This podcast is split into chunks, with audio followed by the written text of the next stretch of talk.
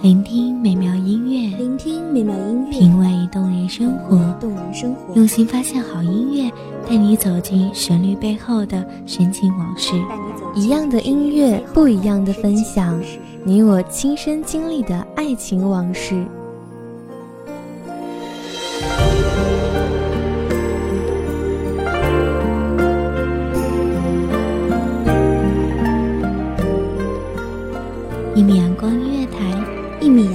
乐台，你我耳边的音乐驿站，情感的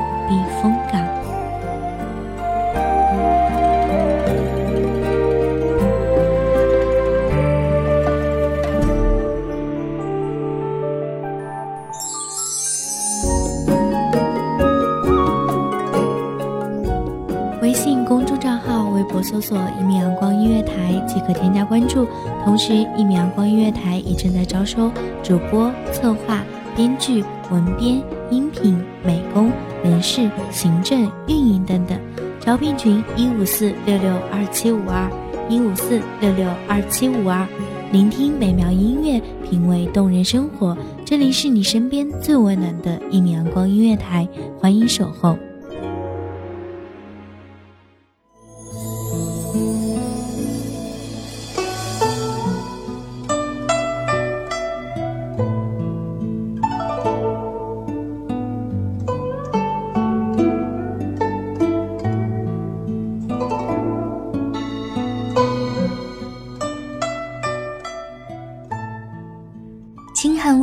透碧丸，明朝端午浴芳兰。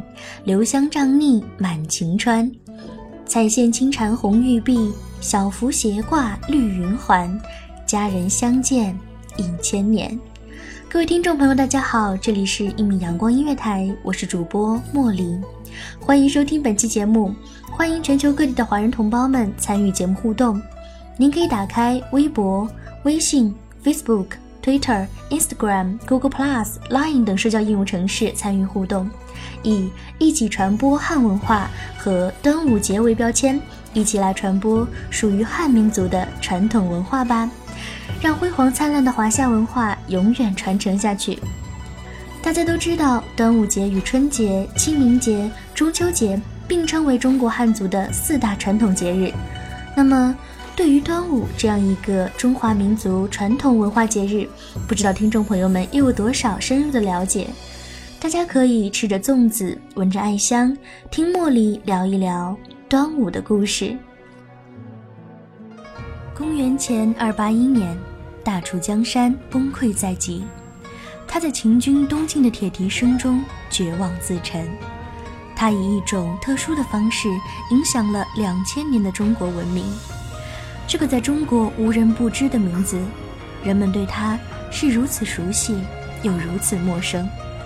古往今来，只有司马迁《史记》寥寥一千八百言记载，三百七十四行的《离骚》，十一首歌舞剧《九歌》，和一百七十四个哲学命题的《天问》，以及其他诗篇组成的《楚辞》，是他献给世界的全部。他就是屈原。军师为掠地，有战七星，终不敌白沙野。今斜袖，江袖上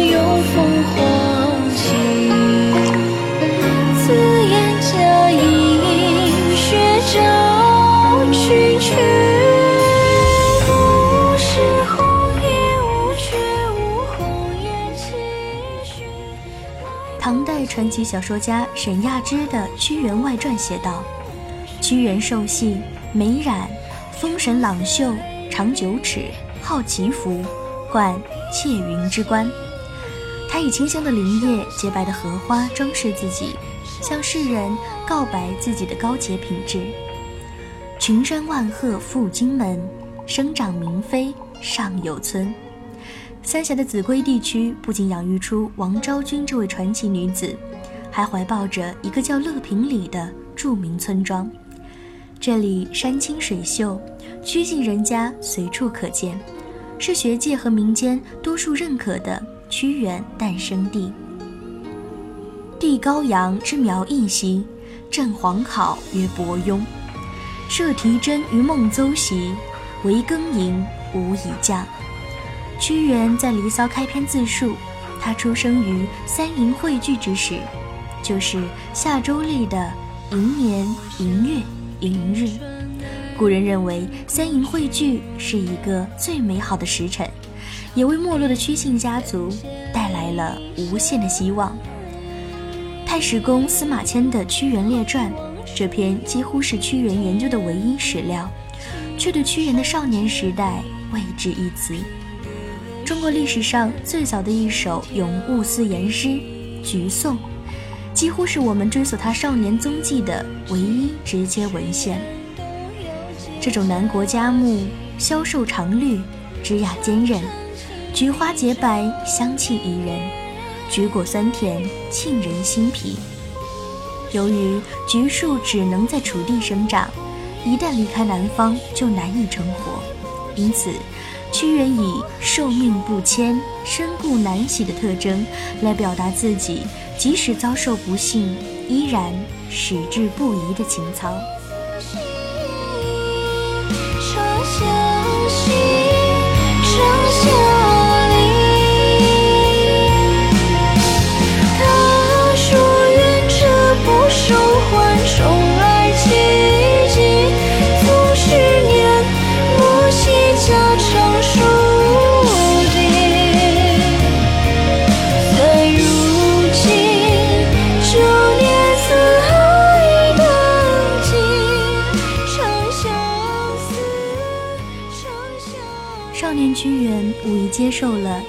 齐家的儒家思想，如果不出意外，屈原将在这个小山村里成长为一个恪守礼法、温润如玉的谦谦君子。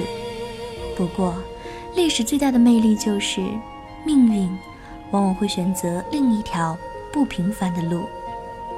公元前三三三年农历三月二十六日，屈原在秭归行加冠礼。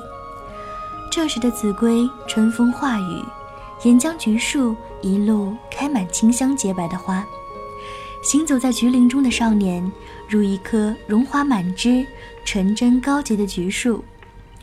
公元七五九年春天，被流放到夜郎的诗人李白，走到白帝城时被赦免，他随即乘舟顺流返回江陵。两岸猿声啼不住，轻舟已过万重山。就在同一条河流上，在更早的两千年前，一个风发意气的青年却端坐船头，赶赴郢都求取功名。刘勰在《文经雕龙》中写道：“唯齐楚两国颇有文学，齐开庄渠之地，楚广兰台之功。”这座早已消失的华美宫廷，亭阁错落。远山簇簇，近水茫茫，因植满兰花，故名兰台。它是楚国的文化交流中心，文人学士在此陪伴君王讲学论艺，读书作赋。君王在这里接触和考察青年才俊。屈原大抵就是在这里开始了他的从政生涯。就在屈原来到郢都的这一年，一个巧舌如簧的人物成为楚国宫廷的座上客，他就是名震天下的纵横家苏秦。他肩负的使命就是为赵王说服当时的统治者楚威王，联合关东六国抗击秦国。一部分史学家认为，中国最美丽、最浪漫的诗歌《九歌》就诞生在这一时期。闻一多先生考证，《九歌》其实反映的是远古群婚制时代男女自由爱河的风行。不过，这些原本粗陋不堪的民间传说，到了屈原这位心性高洁的文学奇才手里，却成为奉献给爱神的一束无比圣洁的鲜花。在屈原的笔下，山鬼是一个奇幻、迷离、幽怨、深情的小女子。她自由自在，骑着赤豹，呼唤狸猫来做自己的随从，取会自己的情人，仿佛整座山就是他的伊甸园。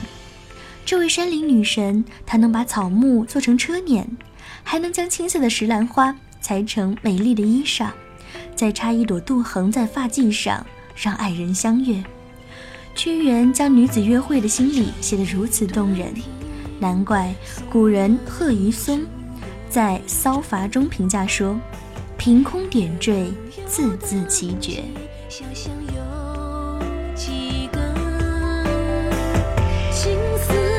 成就说。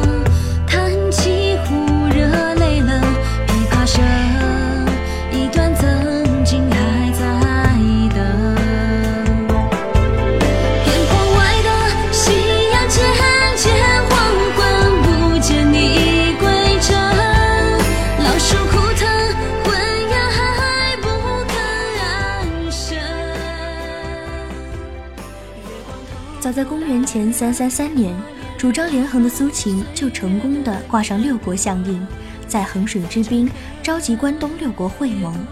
秦惠文王整整十五年不敢进犯关东，而第二次六国合纵攻秦，历时三年却以惨败告终。楚怀王决心继续重用政治观念和他接近的屈原，全力推进变法。而屈原的人生也因变法陷入了更大更深的政治漩涡当中。根据司马迁《史记·屈原贾生列传》记载，怀王使屈原造为县令，屈平属草稿未定，上官大夫见而欲夺之，屈平不语。作为亲秦派的上官大夫夺稿不成，就在楚怀王面前狠狠告了屈原一状。说他自经攻伐，功高震主。怀王果然中计，他怒而书屈平。被怀王疏远的屈原四方游历，在一望无际、铺满香草的原野上徘徊。这生长着数不清的香草的地方，就是传说中的云梦泽。游走在江边和湖畔的屈原，他采摘江梨和香枝，披在自己身上。他将秋兰编成绳索，作为自己佩戴的香囊。他早晨采摘了洁白的木兰，晚上又荡舟在江心的沙洲上，去拔那随风摇曳的卷丝草。江梨、木兰、素莽，这一系列高洁美丽的植物，不仅安慰了屈原孤独悲愤的心情，更激发了他文学的灵感。屈原。找到了中国文人士大夫被权力边缘化之后最有力量的精神道路——写作。在《离骚》里，屈原以幻想的方式开始了中国知识分子有史以来最伟大的一次精神旅程。他首先向巫神林芬求助，林芬劝诗人不妨离开家乡，前去他国。于是，屈原折下玉树枝叶作为佳肴，舀好玉屑作为干粮。在车上装饰着美玉和象牙，将前方的路线改为神山的昆仑山方向。它仿佛不是一次贬谪之旅，而是有神的庇佑和光，有凤凰为之翱翔，有蛟龙为之架桥。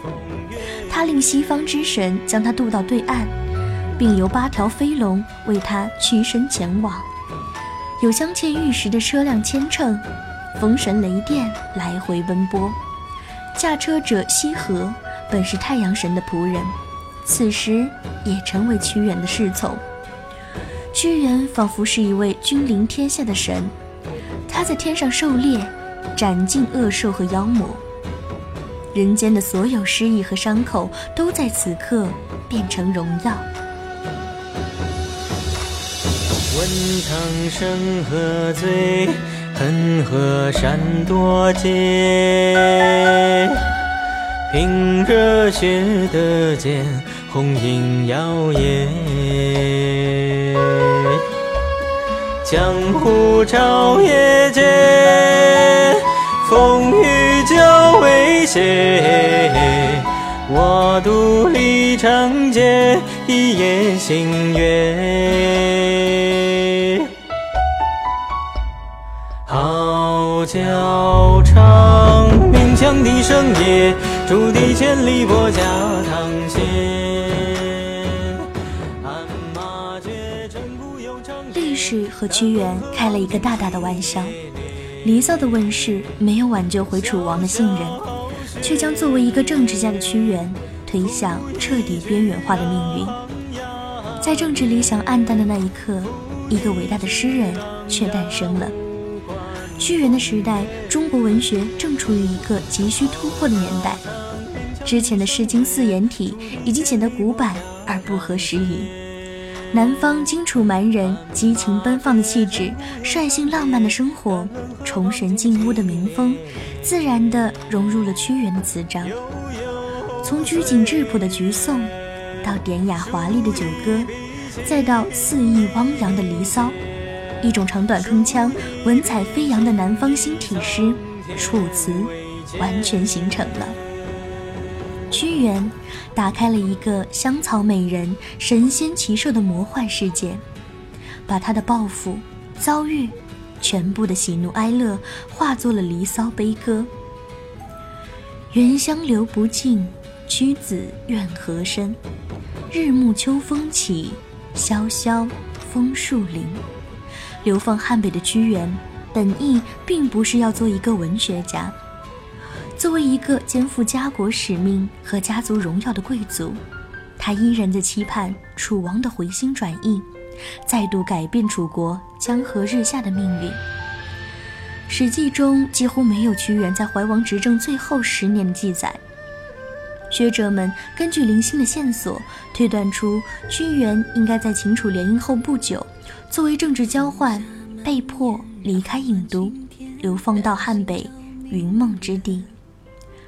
屈原这一次离开郢都，是他后半生漂泊的开始。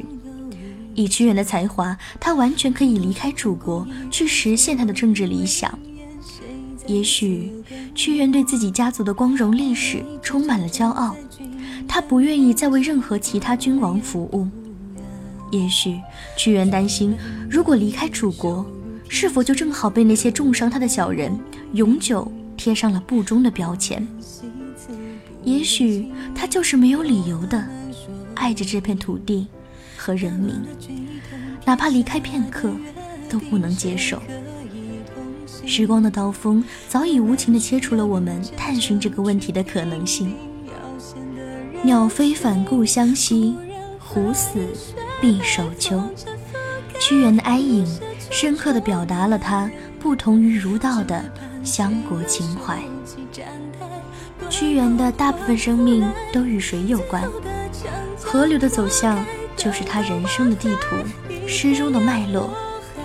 从秭归到郢都，从郢都到流放，在烟水苍茫之间。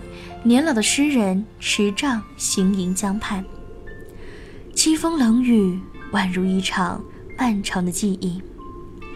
湛湛江水兮上有风，目极千里兮伤春心。魂兮归来哀江南。在江边，屈原为相伴一生的怀王写下了《招魂》这一哀悼名篇。这首诗既是屈原为追随一生的怀王的哀悼，也是对自己灵魂的提前祭奠。屈原的第二次被流放，应该还是政治斗争的结果。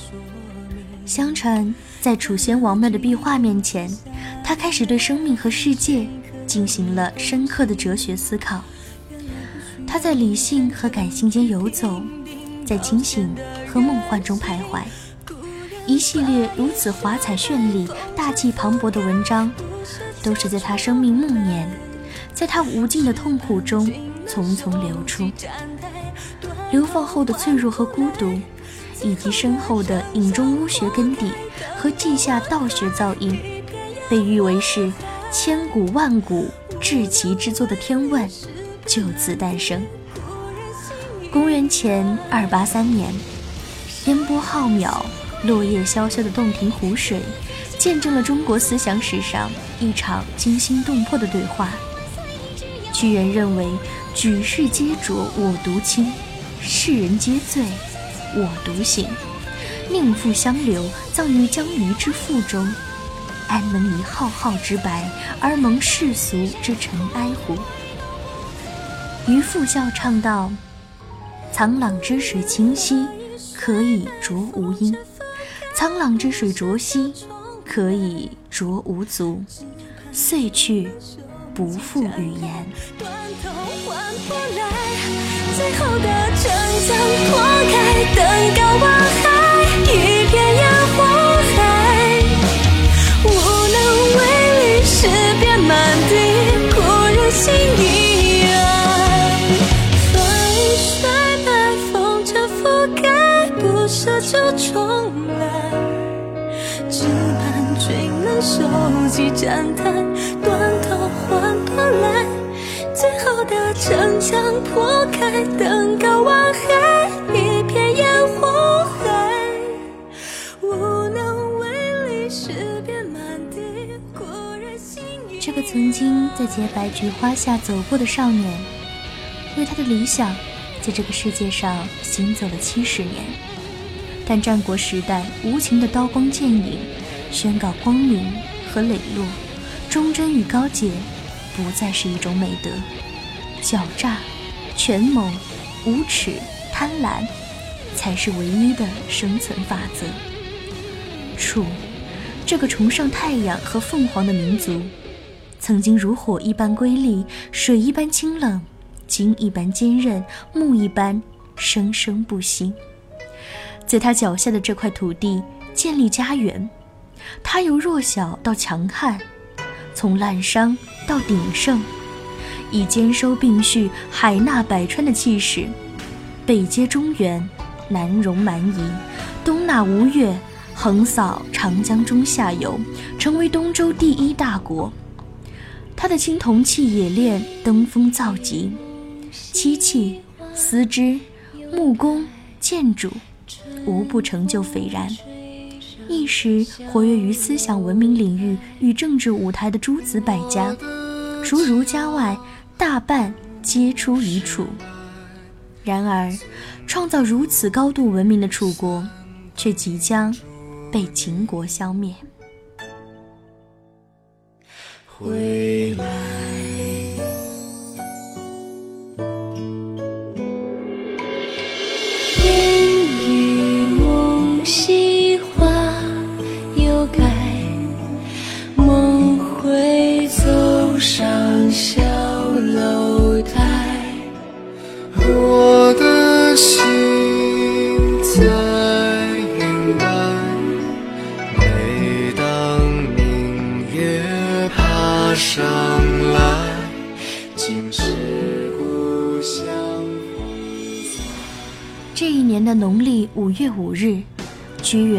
原梳洗整洁，戴上最喜爱的窃云冠，配上装饰有宝石的长剑，穿上正式的朝服，来到汨罗江边。在中华民族第一个帝国诞生前夕，他纵身赴湘流，用生命在南国画出了一道光芒。在这场中华民族的统一战争中，屈原。因其绝对的才华和旷世的苦痛，成为美丽哀愁的风中绝唱。庄周梦蝶，蝶梦庄周，权力和抱负，更是一场春梦。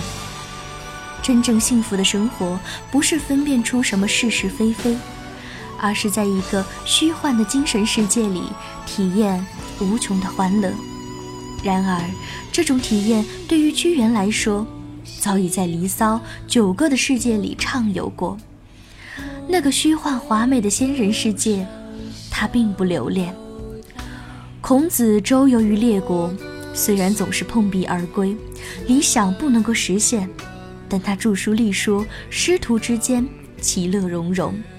他说：“邦有道，与之；邦无道，臣服于海。”而屈原。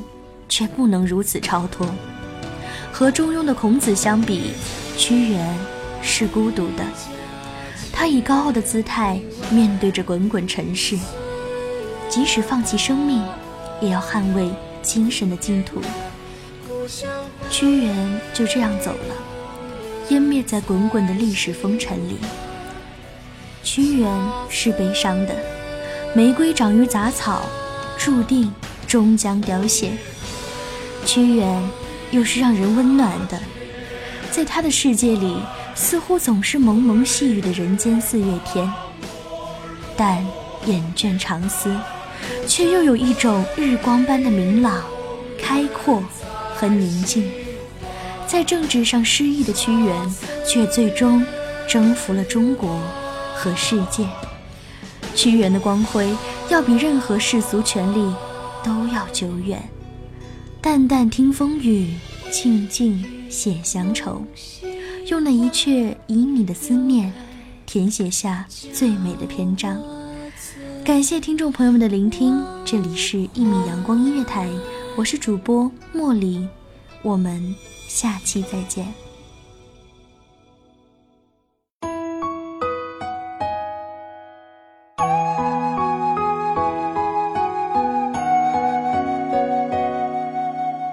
守候只为那一米的在梦之彼岸。一米阳光音乐台，一米阳光音乐台，你我耳边的音乐驿站，情感的避风港。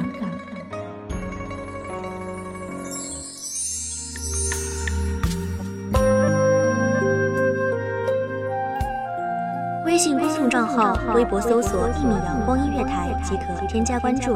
同时，一米阳光音乐台也正在招收主播、策划、编剧、文编、音频、美工、人事、行政、运营等等。招聘群：幺五四六六二七五二。聆听美妙音乐，品味动人生活。这里是你身边最温暖的一米阳光音乐台，欢迎守候。